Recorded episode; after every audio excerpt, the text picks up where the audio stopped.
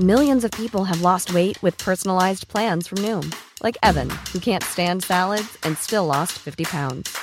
Salads, generally, for most people, are the easy button, right? For me, that wasn't an option. I never really was a salad guy. That's just not who I am. But Noom worked for me. Get your personalized plan today at Noom.com. Real Noom user compensated to provide their story. In four weeks, the typical Noom user can expect to lose one to two pounds per week. Individual results may vary. Más que arquitectura. Con los inexpertos Javier Alonso y Ángel Sánchez. Conoce todo el mundo de la arquitectura, diseño y construcción en una misma frecuencia. Kies 977 te presenta Más que arquitectura. Comenzamos.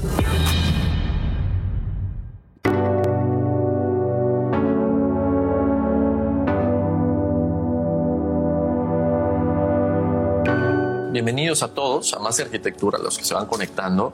Tu espacio intangible, eh, un servidor, el arquitecto Ángel Sánchez. Javier Alonso, ¿cómo estás, man? ¿Qué dices? Buenas noches, gracias Ángel San. Gracias a todos los que ya se están conectando. Recuerden que somos Más que Arquitectura y estamos transmitiendo cada miércoles a partir de las 7 de la noche. Eh, siempre agradecemos a nuestros patrocinadores por hacer posible este espacio. Revista Landum, ASO Desarrollo Inmobiliario, CIE Servicios de Ingeniería y Estructuras, Firenze Pisos y Muros y Ángulo de Mayoreo Cerámico de la Península. Buenísimo. Y hoy eh, les presento, tenemos dos invitados especiales. Tenemos a Diana Castillo, directora del Centro Cultural La Cúpula, y a David Serrano, artista plástico, que tiene expo ahorita en La Cúpula. Y bueno, es, es parte de los temas que vamos a estar platicando el día de hoy. Bienvenidos a los dos. Muchas gracias. Gracias por la invitación. Buenísimo, Diana, qué gusto. Y bueno, para ir eh, poniéndonos un poquito en contexto, eh, nos gustaría que nos platiques la cúpula como centro cultural, como parte de galería también, cómo se han adaptado eh, en esta nueva temporada, pues, pues de pandemia y post cuarentena y todas estas cosas, a, a, poder abrir las puertas a que la gente conozca qué se está haciendo ahorita, qué están haciendo los artistas y bueno, cómo funcionan estas dinámicas ahorita. Claro que sí, claro que sí.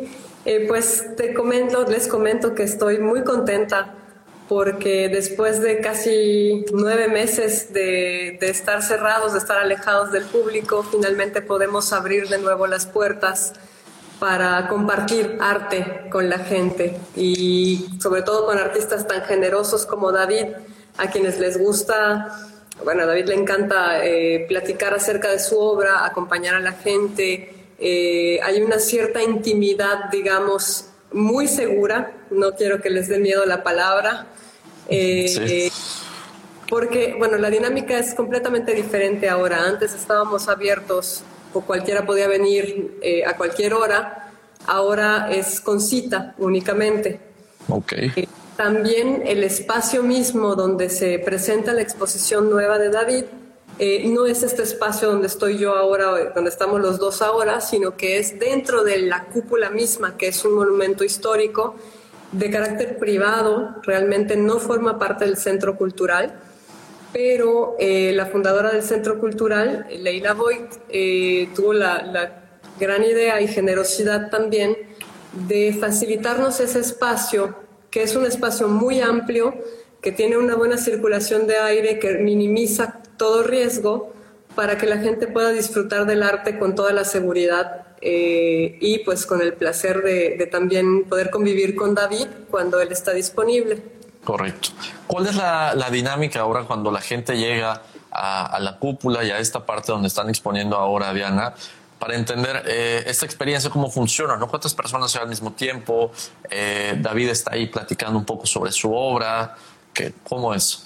Pues mira, eh, por las dimensiones del espacio, realmente podría haber hasta 40 personas al mismo tiempo, pero sí. no estamos wow. llegando a esos números. Queremos hacer una experiencia muy, mucho más segura que eso y mucho más íntima también. Entonces, eh, por el momento hemos anunciado que este sábado que viene, 5 de, de diciembre, ¿de dónde saco septiembre? Ya estoy en, en otro mes. eh, así, así estamos nosotros. Estos meses son... son eh, variables. Pero bueno, este 5 de diciembre de 11 de la mañana a 3 de la tarde, David va a estar eh, recibiendo a la gente para platicarles sobre su obra. Eh, lo único que les pedimos a las personas es que se registren previamente y ese registro es conmigo a mi teléfono 9991 990418 con un mensaje de WhatsApp es suficiente. Eh, yo los, los, añado a la lista y entonces al momento de llegar al máximo de personas ya le paramos. Eh, sin embargo, no quiere decir que los que no alcancen se vayan a quedar afuera, simplemente que organizamos otro día su visita. Eh, todos van a poder ver las piezas, se van a quedar diciembre y enero. Buenísimo pero pues los invitamos a que se unan, todavía tengo espacio para este sábado. Eh, con toda confianza me pueden mandar mensaje. Correcto. Si no, si los que no captaron el, número de teléfono, pueden escribir al Instagram de la cúpula también o al Facebook, Diana, para, para, poder agendar. Sí, eh, correcto. O un correo electrónico también a la cúpula gmail.com. Buenísimo. Pues así, para todos los que viven aquí en Yucatán, para poder asistir a, bueno, nuevas experiencias artísticas, ¿no? Creo que es muy importante. Y ahora, eh, ya si nos, si nos permites, vamos con David para que nos platique un poquito, primero sobre él y ir entendiendo cómo llegamos a la expo que, que, bueno, que podemos visitar todavía el sábado y que va a estar hasta enero. ¿Qué onda, David? Hola, ¿cómo estás? muy bien, ¿y tú? Bien, bien. ¿Qué, onda, David? Qué bueno. Eh, un poquito para poner en contexto a la gente, platícanos ¿Cómo llegas tú eh, a manera de trayectoria, a manera de experiencia artística, eh, artística cómo te desenvuelves de inicio eh, en el mundo del arte y empiezas a hacer este trabajo, esta obra tan padre, tan interesante que, que podemos ver hoy y bueno, vamos a estar pasando un momento en, imágenes? Pues hazle la aclaración a, tu público primero que tú ya viste la obra, por eso...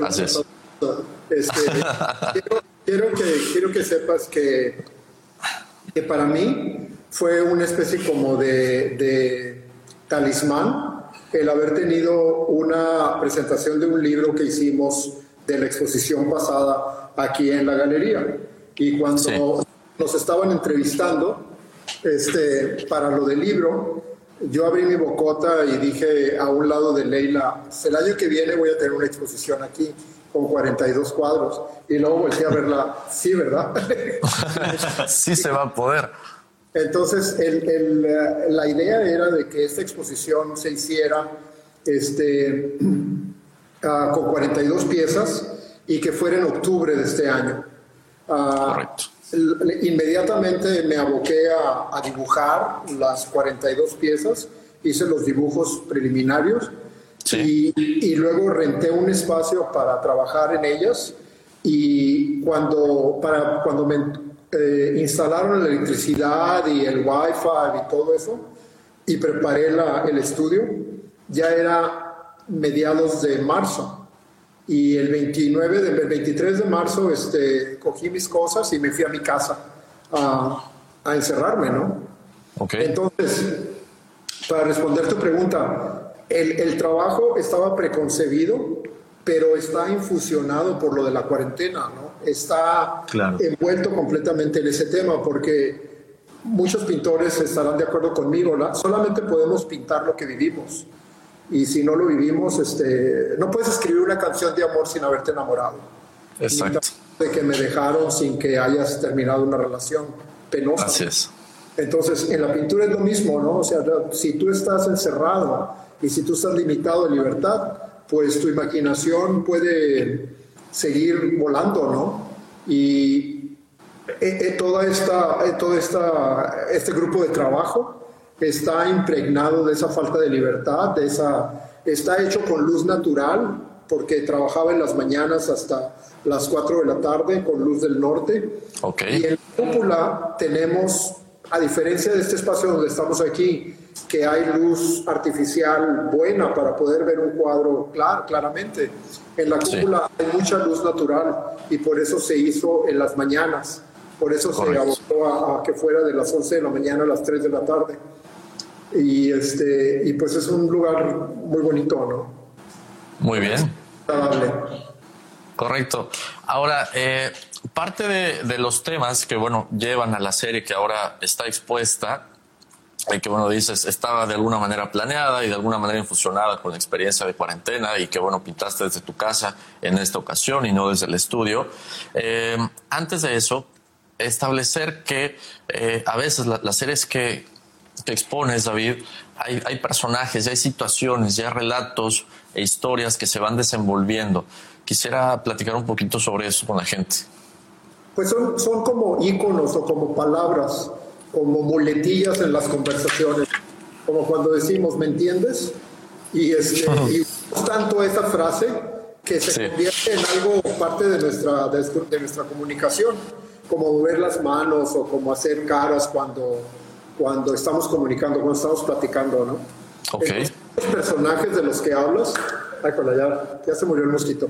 Este, estos personajes de los que hablas son personajes, son parte de mi idioma que existen desde que yo era niño. Ah, mi fascinación, por ejemplo, con los maniquís y sobre todo cuando llegabas a una tienda y estaban cambiándole la ropa al maniquí y te dabas cuenta de que los brazos se le quitaban, Entonces, este, de mis personajes no tienen brazos o no tienen manos por dos diferentes razones. Una porque me gustan mucho los maniquís y otra porque no sé pintar manos. Eso creo que ya lo habían presentado. ok, sí, cierto. Entonces, eh, y creo que también te platiqué una vez que que tengo un amigo artista en Los Ángeles, súper reconocido mundialmente eh, como, como pintor, que me dijo, yo te puedo enseñar a pintar manos con cinco puntos. Y una vez que sepas estos cinco puntos, vas a poder pintar una mano en cualquier posición que quieras. ¿Sí? Pero vas a perder esa poesía que tienes para evitar pintar manos, ¿no? Entonces, estos personajes me son muy familiares los vuelvo a traer y los pongo a hacer lo que yo les digo.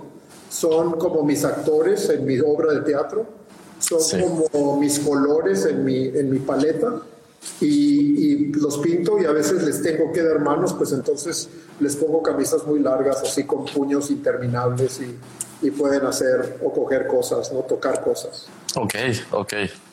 Bueno, y, esto nos introduce mucho a esta manera de llevar los personajes y llevar relato. Si me permites, David, voy a poner una de las fotos que tenemos de la obra que está ahora expuesta para ir entrando en contexto sobre lo que platicamos, ¿no? Y digo, no específicamente sobre cada una de las obras, pero sí que podamos hacer una referencia visual a, esto que vas a estar diciendo. Eh, bien, haz de cuenta que llegamos a la, cúpula, llegamos a visitarte y bueno, ¿por qué nos vamos a encontrar? ¿Qué, qué es esta serie de, de relatos que vamos a ir recorriendo? La cúpula teniendo un diámetro de no sé cuántos metros, creo que son 20 metros o algo así, este, te da una especie como de carrusel y todos mis personajes están orientados hacia una misma, a una misma dirección. Entonces te va contando una historia como si estuvieras viendo ah, partes de una película o como si estuvieras viendo escenas de algo y a medida que vas caminando vas, vas entrando a, a este carrusel de imágenes. ¿no? Una de las primeras piezas es esta que tienes aquí y es un personaje que tiene un vestido que a la vez es una camisa de fuerza que está hecho con periódicos. Y si te acercas al personaje, le ves las manos atadas con un, con un, ah, con un alfiler de seguridad, ah, como los que le ponen los, los, pañales, ¿no? Sí. Y, y, el vestuario está lleno de noticias y esas mismas noticias le, lo aturden tanto que se mete en una jaula y tiene, a pesar de que tiene la llave en la boca, trata de no salir de ella, se convierte en prisionero de todas estas noticias, ¿no? Y, los periódicos se agolpan y son el periódico francés, el periódico, el periódico mexicano, el periódico de Mexicali, de donde yo soy, el Excelsior, el, periódico de Italia, y, y, todas estas noticias atiborraban la mente de mucha gente que estaba encerrada y creaban más inseguridad en vez de información y a veces pues también después información válida, ¿no? De doctores, etcétera, etcétera. Claro. Ok. Eh, ¿Por qué es importante entender esta parte de los medios? ¿Tú cómo te sentías respecto a, esto, David? ¿Cómo sentías tú los medios en este sentido? Eh, ¿Y por qué es importante recalcarlo tanto? ¿Qué hacer con esa influencia mediática que, que hemos estado teniendo, que tenemos todavía? Mira, para, para, hacer este trabajo, bueno, yo no tengo Facebook ni Instagram, ni, ni veo noticias, ni nada de eso, ¿no? La, mis noticias me llegan porque alguien me dice, ya oíste esto, y abro una página de alguien que yo le tenga confianza y, la leo, leo la información, ah, la sigo cuando es sumamente importante. Uh, se trata de, de, algo que pasó, una tragedia que pasó en algún lugar, como un temblor o alguna cosa así. Pero trato de evitar cuando estoy pintando tanta atiborración de información, porque la mente divaga en muchas cosas y se te, se te pone negra la, y se te pone sucia la mente, ¿no? Con tanta, con tanta cosa, ¿no? Uno de los personajes que está en esta exposición se llama el mitotero. No sé si ustedes conozcan ese término, pero, pero en, el norte una persona que anda en el mitote, que anda en el... En el, chisme, ¿no? Exacto. todo lo que, lo que es inseguro, ¿no? Tratando de, de recoger hilitos y a ver, a hilar su propia, su propia historia. Entonces, esa gente la trato de evitar, la trato de eh, quiero corroborar las informaciones, quiero decir, sí te tienes que comer un plátano todos los días y tienes que hacer té de jengibre, pero por favor no tomes dos copas o dos tazas de, de pinol o de, o de fabuloso, ¿no? oh, okay. Te dice eso, ¿no? Entonces, este, toda esa información, e, entre más pasa ya en ti, más fácil es pintar, es más fácil es crear y, y volar con la imaginación. Correcto. ¿Qué tenemos de este lado, eh, David? Pues precisamente de lo que te hablaba, una persona con una veladora cerrado en una jaula, eh, sentado en una silla completamente atado de pies y manos, este, esperando que, haya luz, que haya claridad en su, en su alrededor, ¿no? Entonces, este, el miedo, el miedo es una cosa que te paraliza, es, este, es algo que te, que te que te puede matar, ¿no? Que te puede... No, no hay peor cosa que, que, cuando una persona está enferma y no lo sabe, que le digan, tienes, estás enfermo, porque en ese, en ese momento la química cambia en tu cuerpo. Cuando crees que estás enfermo es una cosa y cuando ya sabes que estás enfermo y no conoces el resultado de esta enfermedad, el pánico te puede, te puede acabar. Ok. Y, y a veces creer te enferma, ¿no? Eh, sí, como los niños, por ejemplo, los niños vienen en tus, sentados en tus piernas y hay un accidente, un accidente, perdón, y los niños no meten las manos para, para detenerse. En cambio, un adulto sí, y te puedes dañar más metiendo las manos en un accidente que, que esperándote a que tu cuerpo reaccione al movimiento. Entonces, esa, esa, esa ignorancia es, este, pues es una bendición, ¿no? Eh, pero cuando, cuando alguien te dice, estás enfermo y te, vas a morir o no sabemos cómo curarte, pues entonces es un temor tremendo.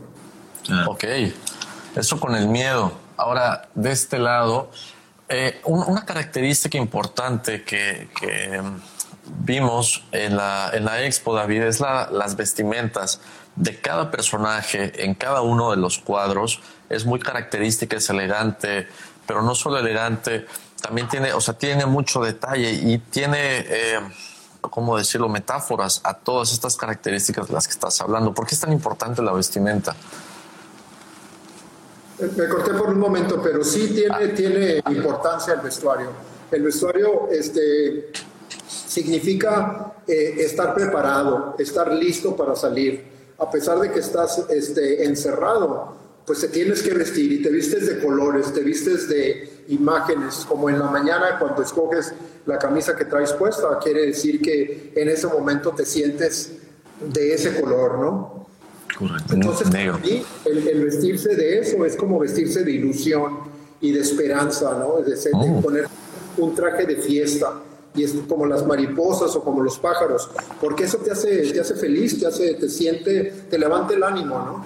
Entonces, además que es como una especie como de, de algarabía, eso de, de pintar detallitos y, y, pinceladas muy pequeñas y todo, porque eso crea una difusión de color y también crea una especie como de, de escenario agradable, ¿no? Ante, ante, la realidad o ante los problemas que están. Ahora, también veo que, David, que, que, que en toda la, las piezas que estamos ahorita viendo aquí en las redes, se utilizan mucho los colores vivos o los colores, bueno, para mí, eh, como, como, como alegres, ¿no? Colores vivos. Eh, más sin embargo, la metáfora que estamos platicando tiene que ver con un encierro, tiene que ver con una, con una atadura, ¿no? cómo, cómo entender esta parte, esta, estas dos contraposiciones, ¿no? Mira, conscientemente, ninguna de, de mis cuadros tiene el color negro. Nunca, nunca he usado, no, no compré un tubo de negro para, para ninguna de las piezas, ni para sombrear, ni para oscurecer un color. Siempre oscurezco el color con otro color. Ahora, okay. eso es consciente. Existe la historia esa que no sé si te platiqué, que al principio de que empecé a pintar, usaba azul como si, como si fuera como si fuera interminable, ¿no? Hasta que me di cuenta de que no tenía suficiente azul y me di cuenta de que la tienda de arte estaba cerrada. Y no fue hasta que reabrieron a los cuatro meses que volví a conectarme con los chicos que trabajan ahí en la tienda y me dijeron, le podemos mandar acrílico o pintura a su casa, nada más que nos tiene que pagar en efectivo y se la dejamos en la puerta. Y entonces empecé a volver a usar azul en los cuadros, porque verdaderamente no tenía azul, no, no había previsto que se cerraran las tiendas, ¿no? Había comprado materiales, pero anduve buscando hasta en, en, pinturas que tengo guardadas en cajas y todo, a ver si podía encontrarme un tubo de azul. Y verdaderamente estaba súper restringido y luego en un momento dado otra vez volvió a aparecer el color. Claro, y bueno. Sí, sí, David, sí, perdón. Es, muy. Es muy, ¿qué, perdón? Se, perdió la palabra importante. ¿Perdón? El, color es muy qué, perdón. El, color es muy importante. No, ah, estaba, en mi época azul, ni en mi época de colores brillantes, ni nada. Simplemente que inclusive mi paleta estaba restringida por las condiciones que estaban. Cuando yo quiero pinceles voy a la tienda de arte y los compro cuando quiero pintura también compro los pigmentos y los revuelvo y los mezclo y todo y hago mis propios colores. Pero cuando alguien te dice la tienda de arte está cerrada o, esto es todo lo que hay, pues entonces te tienes que limitar, ¿no? Claro, claro. Ahora, en tema de restricciones y, proceso artístico, David, normalmente llevas un proceso con el cual empiezas a pintar, te empiezas a sentir cómodo y empieza a fluir toda esta energía hacia, hacia el cuadro. ¿Qué pasa cuando eso, eso en tu estudio ¿no? y en tu actividad habitual, cuando estás ahora en tu casa y hablas de una actividad distinta y, hablas de pintar con luz natural, ¿cómo adaptaste este proceso? ¿Cómo lo cambiaste a pues, estar sujeto a, la luz del día, a, todas las tormentas que tuvimos y estas situaciones, ¿no? Para mantener, pues no sé, una inspiración constante, un hilo de trabajo constante. Pues en alguna parte de, mi vida escuché que si un prisionero tiene una ventana pequeña. E, e, ese prisionero puede viajar por esa ventana y salir al mundo, ver el cielo, ¿sí? ver la mañana, ver la tarde, ver la noche, etcétera, etcétera. ¿no? Entonces, yo creo que mis cuadros son ventanas donde mientras yo estaba enfocado en ese cuadro y estaba poniendo pinceladas y estaba construyendo en la temática con color, estaba en comunicación con, con, con el exterior. Sí, o sea, en ese momento yo estaba viajando, ¿no? Y entonces las horas se te hacen más rápidas. Ah, la luz natural aquí en Mérida es increíble porque la, luz es verdadera. Si tú ves un rojo en Nueva York, es distinto a un rojo que ves en Mérida y es distinto a un rojo que ves en la Ciudad de México. El, el, el rojo de Mérida es lo más claro posible por la posición de la Tierra y por la posición de la luz hacia, hacia la imagen, ¿no? Y es como vemos los colores con luz. Entonces, yo con luz del norte, con luz natural, podía pintar de las 6 de la mañana a las 4 de la tarde, hasta que no pasaba una nube o, verdaderamente se nublaba completamente el cielo porque iba a llover o porque iba a haber una tormenta. Entonces, en ese momento te levantas y, y te pones a limpiar tu espacio y a organizar tus ideas y, y a ver de dónde sacas azul, ¿no? De dónde. un poco de azul. Bueno, y hablando de azul, por ejemplo, en esta pieza, em, este personaje, esta criatura está encerrada como en una cúpula de cristal. Un pez. Eh, eh, ¿Qué podemos entender? Pues que es que estábamos como las fieras, como lo dice el título de la exposición, que es el eh, que es ah, literalmente traduce a, a, casa de fieras, ¿no? A casa para fieras. Era el concepto de que tenían estas gentes antes de que hubiera zoológicos, a un, a un rey le regalaban un animal salvaje, una fiera, llegaban con un elefante o con un rinoceronte y estos reyes los, los, amarraban a un árbol con una cadena de plata, si tú quieres, y les daban pan y queso y vino, ¿no? Entonces, claro, un animal que viviría en su, en su medio ambiente 80 años, 100 años, pues duraba tres meses o seis meses este, en un jardín precioso, pero amarrado a un árbol, comiendo cosas que no, que no, que no eran para él, ¿no? Entonces, no sé si ponen algo que hace poco todos nosotros nos tuvimos que meter en una jaula o en una pecera o en un capelo o en, en un espacio reducido y no sabíamos ni siquiera lo que necesitábamos.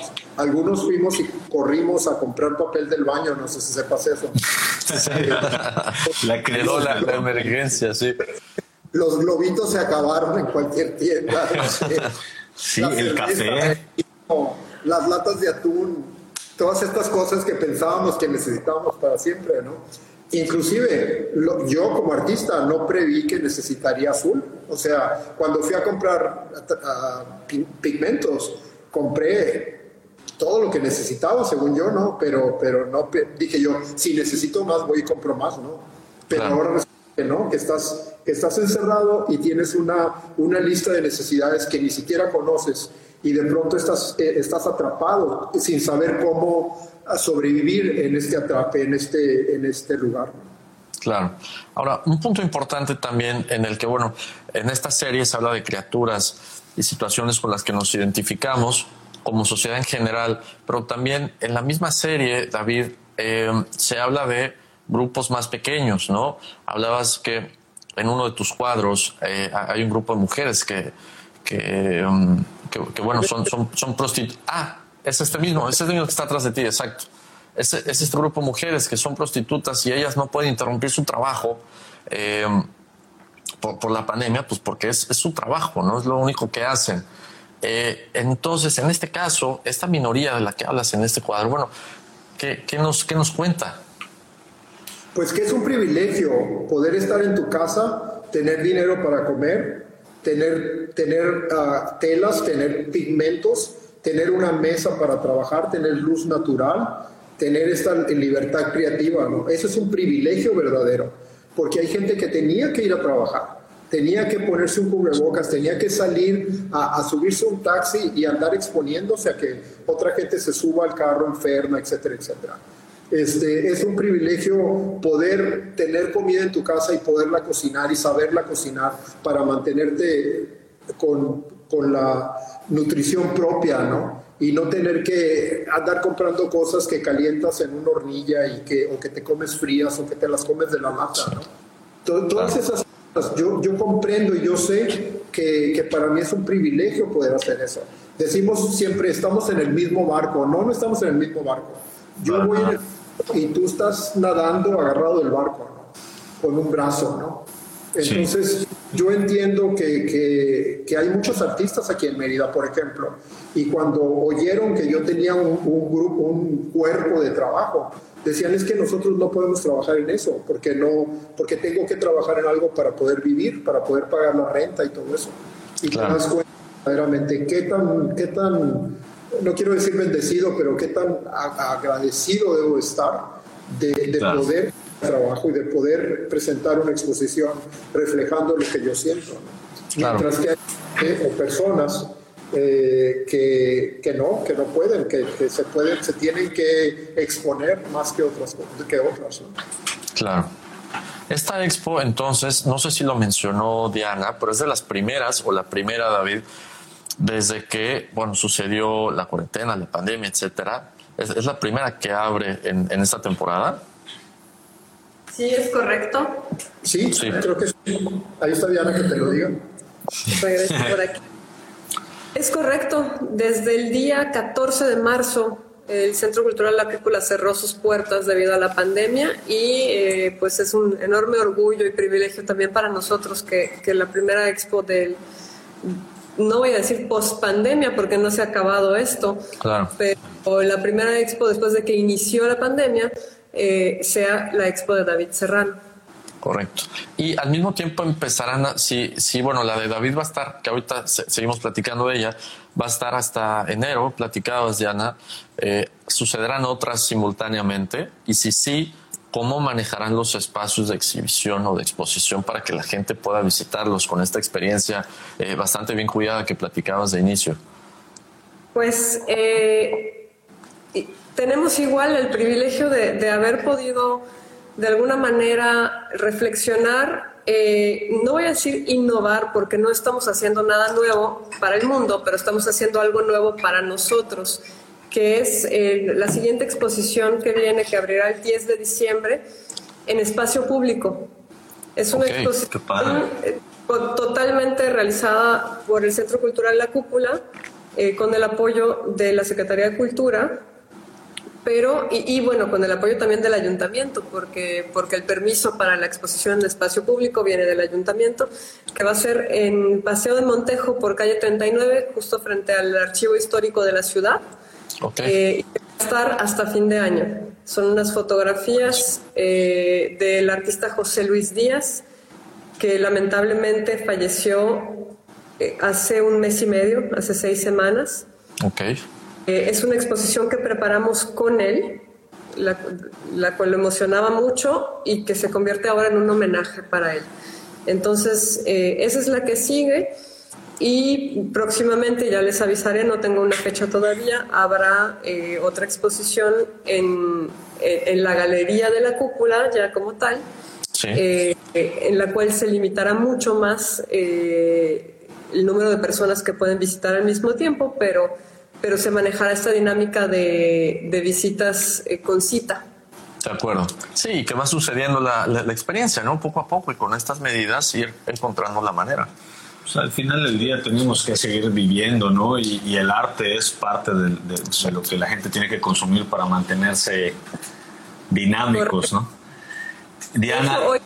Hoy leía un comentario, si me lo permiten compartir rápidamente. Claro, sí. Eh, que es algo que escuché mucho de la gente que vino el fin de semana pasado a ver la obra, la obra de David Serrano. Eh, y hoy me llegó un comentario escrito de, una, de uno de los visitantes que dijo, eh, fue tan liberador y tan positivo poder platicar de arte y no platicar de otras cosas o de tragedias que están sucediendo en el, planeta en este momento. Y comparto con David eh, pues lo agradecida también que estoy por poder de alguna manera poner un granito de arena para poder brindar esta experiencia a la gente y tener esta experiencia yo misma también. Eh, por eso quiero exhortar realmente a todos los que nos escuchan a que no tengan miedo, que se acerquen a nosotros. Eh, es un espacio abierto a todo el público, grandes chicos, eh, muy seguro. No les vamos a, hacer de, ninguna manera a poner en riesgo. Y, pues tenemos dos meses para poder organizar visitas privadas para esta exposición. A ir disfrutando.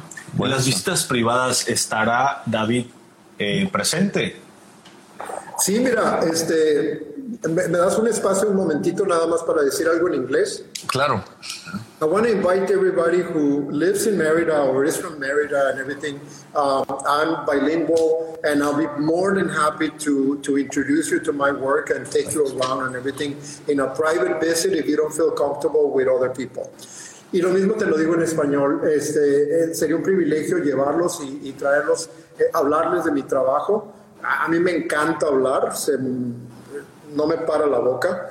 Este, y, si ellos prefieren que no haya absolutamente nadie eh, en el espacio y quieren una, concertar una cita para las diez y media, una media hora antes de que abramos para el resto del público, con mucho gusto te la dedico y, se la, y, y podemos hacer, concertar esa cita y platicar desde el arte. De hecho, ya tengo varias personas que que ya que pase todo esto de las aperturas que hemos hecho, que son muy, muy pequeñas y, muy agradables, porque el espacio donde está la cúpula tiene un espacio abierto, donde verdaderamente si quieres platicar con alguien, puedes tener a muy buena distancia y tener una conversación en el patio, ¿no? en el jardín. Sí. Pero con mucho gusto, sí. Este, si alguien quiere venir solo, que no haya nadie, con mucho gusto se hace. Bien, continuamos con esta otra pieza. Eh, bueno, solo para complementar esta idea de, los personajes y criaturas que hay en los relatos. de, la expo actual, David, eh, ¿qué más podemos entender de los personajes, de las situaciones, así como hablabas del miedo, así como hablabas de, las situaciones privilegiadas también de, algunos de nosotros dentro de la pandemia? Bueno, ¿qué más podemos explorar eh, en esta serie? Pues una cosa que compartimos todos es la incertidumbre, ¿no? Entonces, hay, en todas hay incertidumbre. Por ejemplo, en este cuadro que tienes aquí, hay una jaula, pero es una jaula que en proporción a mantenerte aislado, de, protegido, pues las barras están súper abiertas, ¿no? El animal puede salir de, de ahí, ¿no? Entonces es como una jaula impuesta, si tú quieres. Una jaula en movimiento también, porque el personaje tiene ruedas como de bicicleta, donde se está moviendo, y hay una locomoción, eh, este, y, eso pasa, llega un momento dado, el otro día me encontré con una amiga mía en la calle y me dice, me muero por ver cosas bellas, me muero por ver, por hablar con, gente interesante, ¿no? Este, qué bueno que estás haciendo esta exposición. Este, bueno, pues no la estoy haciendo yo solo, ¿no? Esto se necesita un grupo de, de, personas que están interesados en esto, como a su vez es, es un grupo de personas que están interesados en venir a ver arte. Claro. Y aquí, bueno, estamos hablando de un vínculo muy importante, David, y, y para seguir hablando de estos personajes, creo que también es importante hablar de la curaduría que hay de, de la expo para que los, los visitantes podamos estar, eh, pues no sé, de alguna manera sensibles o de alguna manera poder recibir estas ideas y poder reflexionar, ¿no? Cada quien en lo suyo. ¿Por qué la curaduría es tan importante? Mira, la curaduría es importante porque estás con todas estas piezas, estás contando una historia estás llevando a la persona para que entienda lo que tratas de decir. Te digo, es súper, súper emocionante que se haya dado dos cosas. Una de ellas es que el espacio sea circular y que no haya parapetos o, columnas en medio y que pueda circular alrededor del espacio tan, tan maravillosamente. Y la otra cosa es que, pues la luz natural, ¿verdad? Pero la otra cosa es que creamos esta galería, porque Diana y yo al principio el espacio existía, pero por ejemplo estaba tapizado con tela roja, ¿no? Entonces en vez de pintar esta tela roja pusimos una tela blanca, un lino blanco encima para crear este espacio limpio, para que se pudieran ver las obras como estaban planeadas en una galería, ¿no? Luego hicimos parapetos en unas ventanas para que toda la obra tuviera la misma altura. Ah, colgamos un cuadro de diámetro redondo de un metro, este, encima, como si lo estuvieras viendo desde arriba. Aquí en la galería lo hubiéramos puesto en el techo o lo hubiéramos puesto en una esquina. Entonces, a la vez de que íbamos trabajando Diana y yo, y sin Leila aquí para decirnos y dirigirnos, eh, porque verdaderamente ella es una curadora que estudió la, carrera de, entonces, eh, Diana y yo, por teléfono y comunicación y pláticas y todo, hicimos este espacio, ¿no? Entonces, creo que eso tiene también mérito, ¿no? Bien. ¿De cuántas piezas es, es, la exhibición, David?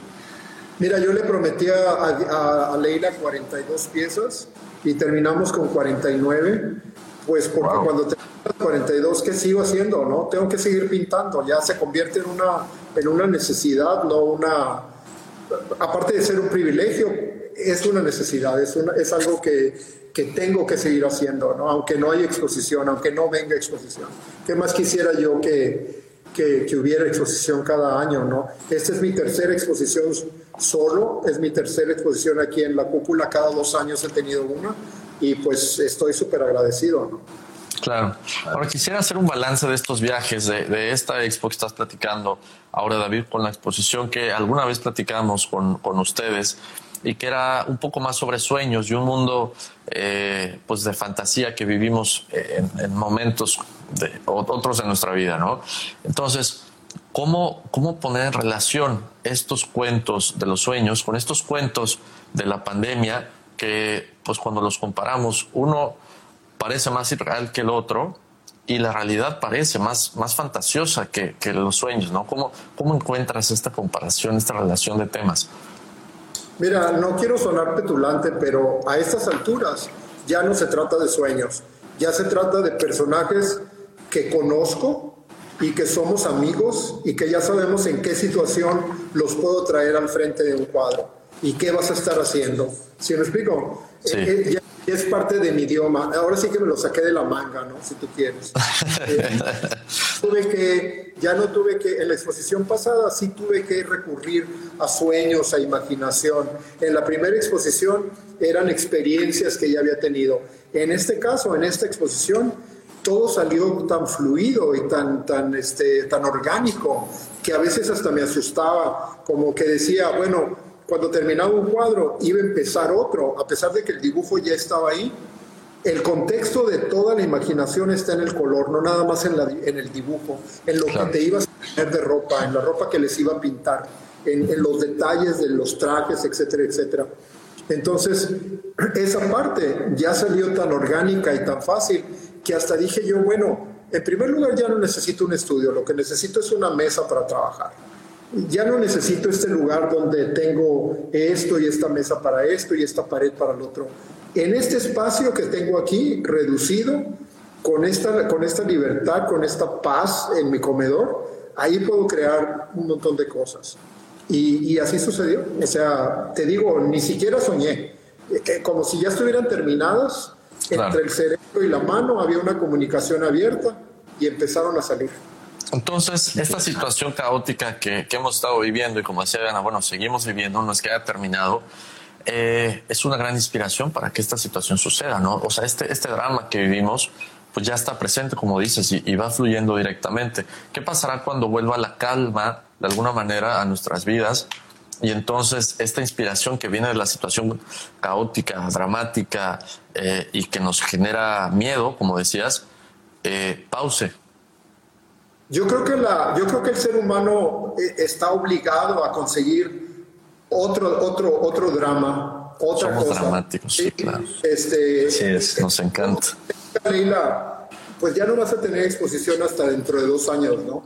Va a haber una paz por un año, pero luego, ¿cuál va a ser el tema siguiente, no? Tengo que crearlo, tienes que llegar a esa, tienes que forzarte, ¿no? Tienes que jugar con la adrenalina y hacer que todo, que todo funcione, que todo fluya y todo, para que vuelvas a, hablar y que vuelvas a decir ese idioma y, recurrir a los personajes ya conocidos y traerlos al frente y moverlos y ponerlos en situaciones embarazosas a veces, a que vuelen, a que, a que se conviertan en jaulas, a que se conviertan en velas, a que se conviertan en mariposas, a que se conviertan en pájaros. Bueno, ya las situaciones embarazosas y, los personajes y tú poniéndolos ahí, pero tú te expones con ellos al mismo tiempo, ¿no? Entonces es un, es un acompañamiento tuyo con todos estos personajes de la historia. Eh, como te dije hace un momento, pintes, pintas lo que vives. Entonces yo no puedo pintar miedo sin sentirlo. Yo no puedo pintar incertidumbre sin sentirla. Cuando mi hermana estaba enferma, estaba pintando un cuadro en particular y verdaderamente lo pintaba con dolor porque pensaba que era la última vez que iba a ver, a mi hermana. Y cuando lo terminaba ese cuadro, lo primero que hacía era mandarle una imagen a ella para que lo viera. Entonces, verdaderamente sí había eso. Luego, cuando le dijeron que ya estaba fuera de peligro, ella y mi cuñado, el cuadro que siguió estaba lleno de gozo, estaba lleno de alegría, estaba lleno de esperanza, porque por, por ese momento yo ya sentía que no había ese peso, ¿no? Después había un cuadro, por ejemplo, que se lo mandaba a Leila y se le acaba de morir un gran amigo de, de ella, que es este en particular que está aquí a un lado de mí. Sí. Este, que, que tiene como referencia el estar envuelto en, en este caso en celofán, en plástico, son como las cabezas de un carnaval. Pero curiosamente, cuando le enseñé ese cuadro a Leila, Leila acababa de perder a Cristo. Cristo es un artista muy famoso que envolvía islas completas o, eh, en algún momento quiso envolver la, Torre Eiffel y, el, Arco del Triunfo, etcétera, etcétera. Un amigo muy íntimo de Leila. Eh, y entonces había esa comunicación, esa ansiedad con lo que estaba pasando. Y curiosamente todos estos personajes están envueltos en tela, como si Cristo mismo los hubiera imaginado. Eh, claro. Entonces toda esa, toda esa emoción de lo que estaba pasando, de que te acuerdas de fulanito de tal, sí, ah, pues fíjate que está enfermo, está muerto, etcétera, etcétera, o, está muy grave, o, tiene cáncer, o, etcétera. Todas esas cosas afectan tu trabajo. Las buenas noticias afectan tu trabajo, las malas noticias afectan tu trabajo y, lo, y lo impregnan de emociones que a veces son muy, muy, este, a veces son muy leves, pero a veces son bien marcadas y es imposible eh, desligarte de ellas, sobre todo cuando todos estamos en este, en este barco, como si, como usando esa metáfora, ¿no? De que estamos en las mismas, Buenísimo. Ahora, eso entre, entre tú y, los cuadros y bueno, las sensaciones y, tal, lo, que está puesto ahí. Ahora, a un fin de semana de que ya empezó a llegar la gente y tuvieron visitantes en la cúpula y, y vuelve esta experiencia, ¿cómo te sientes, David, con la reacción de la gente que has vivido, con la gente que ha visitado tu obra y, ha quedado identificada de alguna manera en ese aspecto, algo, de manera personal? Pero ¿qué, qué, ¿Qué se te ha quedado de la gente, de todos los visitantes? Mira, cuando te mandan un mensaje de alguien que se acaba de ir de la galería y dice, por primera vez en mucho tiempo me sentí vivo. Eso es una cosa muy bonita, ¿no? Otra amiga mía me dijo que siga la magia, sigue creando magia, no, que no te detenga este, la pandemia, si tú quieres. Ah, una persona muy querida, muy allegada a mí, me dijo un día, no pintes para el cliente ya, ya te puedes dar el lujo de pintar para ti mismo. Si el cliente compra el cuadro, ya es, ya ese es un plus, ¿sí? Eh, ya no necesito yo vender un cuadro, aunque parezca charlatán esto que te estoy diciendo, ya no necesito vender yo un cuadro para poder vivir y para poder comer cuando estaba, como cuando estaba joven. Entonces, ahorita ya tengo esa libertad de pintar. Y sí, y por supuesto, cuando alguien compra mis cuadros, pues qué bonito, ¿verdad? Porque mi mensaje le llegó a esa persona. Y de eso se trata, de que el mensaje llegue a la persona. Y creo yo que así tan íntimo como está ahorita, aunque son dos metros de distancia y, tengo mi cubrebocas y ellos tienen su cubrebocas y para darnos la mano nos echamos uh, fertilizante y, ácido muriático, este, hay esa conexión, aunque sea por voz, aunque sea escuchar a las personas. Y, a, pesar de que los acabas de conocer, porque ha venido, gente que no conocía, que son nuevos en Mérida y han venido a ver la exposición, a pesar de que nada más he visto esta línea de los ojos para arriba y la frente, hay esa conexión, ¿eh? hay esa, esa conexión humana que se hace cuando conversas con alguien, cuando le platicas tus sentimientos y escuchas lo que le provoca a esa persona tus cuadros. Pareció.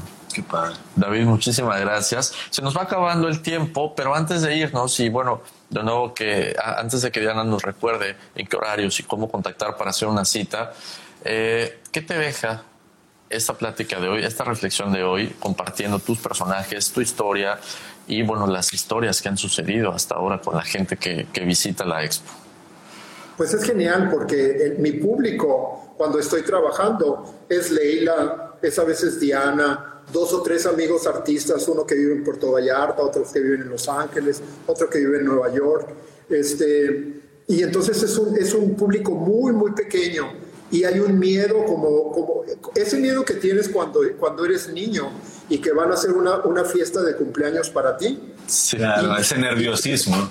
Antes, una hora antes de que empiece la fiesta, te das cuenta de que no hay nadie todavía y dices, no va a venir nadie entonces, después de esto, aún así con la invitación y con la comunicación, yo pensaba que iban a venir cinco personas, cuando mucho, a la apertura. En cambio, tuvimos 30, 40 personas, 50 personas más, y, este, y no todas estaban al mismo tiempo en la galería, pero tuve tiempo de comunicarme con todas y saludarlas y verlas. Gente que hace nueve meses que no veo.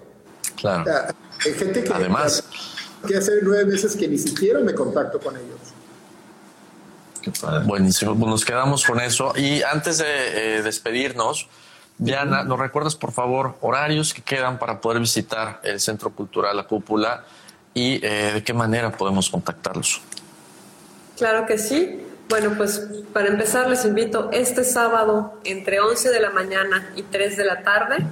Eh, les pido mandarme un mensaje al 9991 990418 o al Instagram de, la Cúpula Mérida. Y si no pueden venir este sábado, cualquier otro día eh, que sea de su preferencia, nada más que me lo pidan, nos ponemos de acuerdo. Si David puede estar con nosotros también, maravilloso. Ok. Eh, de preferencia durante las horas de luz de día. Ok, claro. La, luz natural es la que ilumina las obras. Entonces, eh, entre 10 de la mañana y 3, 4 de la tarde es el mejor momento para visitar. Buenísimo. David Serrano, Diana Castillo, muchísimas gracias por eh, esta charla y bueno, que, que, sucedan más experiencias como estas, ¿no? Ah, qué bueno, muchas gracias. Gracias a ustedes por, por esto, ¿no? Por, hombre, por la felices. Gracias, David, y felicidades por tu obra. Nada más, antes, antes de irnos, que no se nos olvide. Sí, muchas gracias a nuestros patrocinadores que hacen posible nuestro espacio. También a Ángulo de Mayoreo Cerámico, Firenze Pisos y Moros, Revista Landum, a su desarrollo inmobiliario y CIE Servicios de Ingeniería y Estructuras. Muchísimas gracias y gracias a todos por estar pendientes del programa. Muchas gracias a todos. Escúchanos en Spotify, plataformas de eh, podcast y bueno, aquí nos tendrán también Instagram y Facebook. Nos vemos hasta la próxima con más que arquitectura.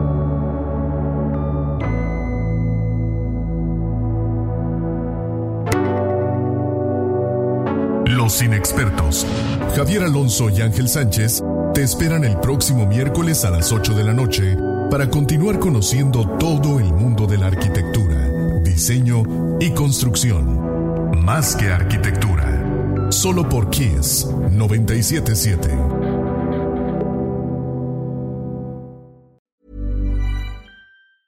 If you thought the only way to get a more defined jawline with natural looking results was through surgery, think again. Juvederm Volux XC is a non surgical injectable gel filler that improves moderate to severe loss of jawline definition and can help you achieve natural looking results with little downtime. Even better, this improved definition lasts up to one year with optimal treatment. No maintenance required. Improve jawline definition for a smooth, sculpted look with Juvederm Volux XC. For important safety information and to find a licensed specialist, visit juvederm.com. That's J U V E D E R M.com. Not for people with severe allergic reactions, allergies to lidocaine, or the proteins used in Juvederm. Common side effects include injection site redness, swelling, pain, tenderness, firmness, lumps, bumps, bruising, discoloration, or itching. There's a risk of unintentional injection into a blood vessel, which can cause vision abnormalities, blindness, stroke, temporary scabs, or scarring. Talk to a licensed specialist specialist to find out if it's right for you.